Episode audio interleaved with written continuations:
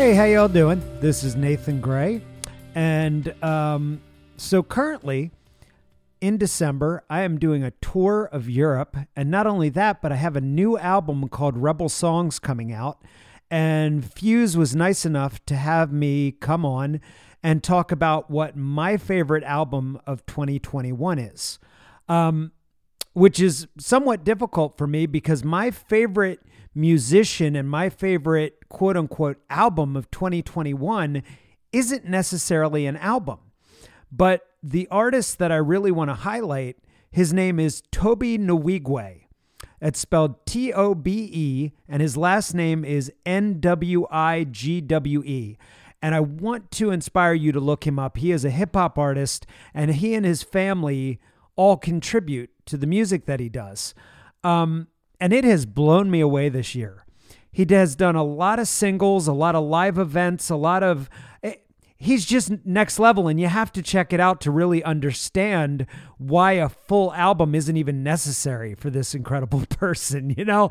Um, so it it totally caught me off guard as you know i've liked hip-hop for a long time and i always have like friends saying hey you should check this guy out or you should check this woman out or you should check this out. And um, this time i got real lucky with someone i think i actually just accidentally stumbled upon his page on instagram and started following him back in 2020 and um, the message that he puts forth the music that he puts forth, the level that he is working on is just incredible.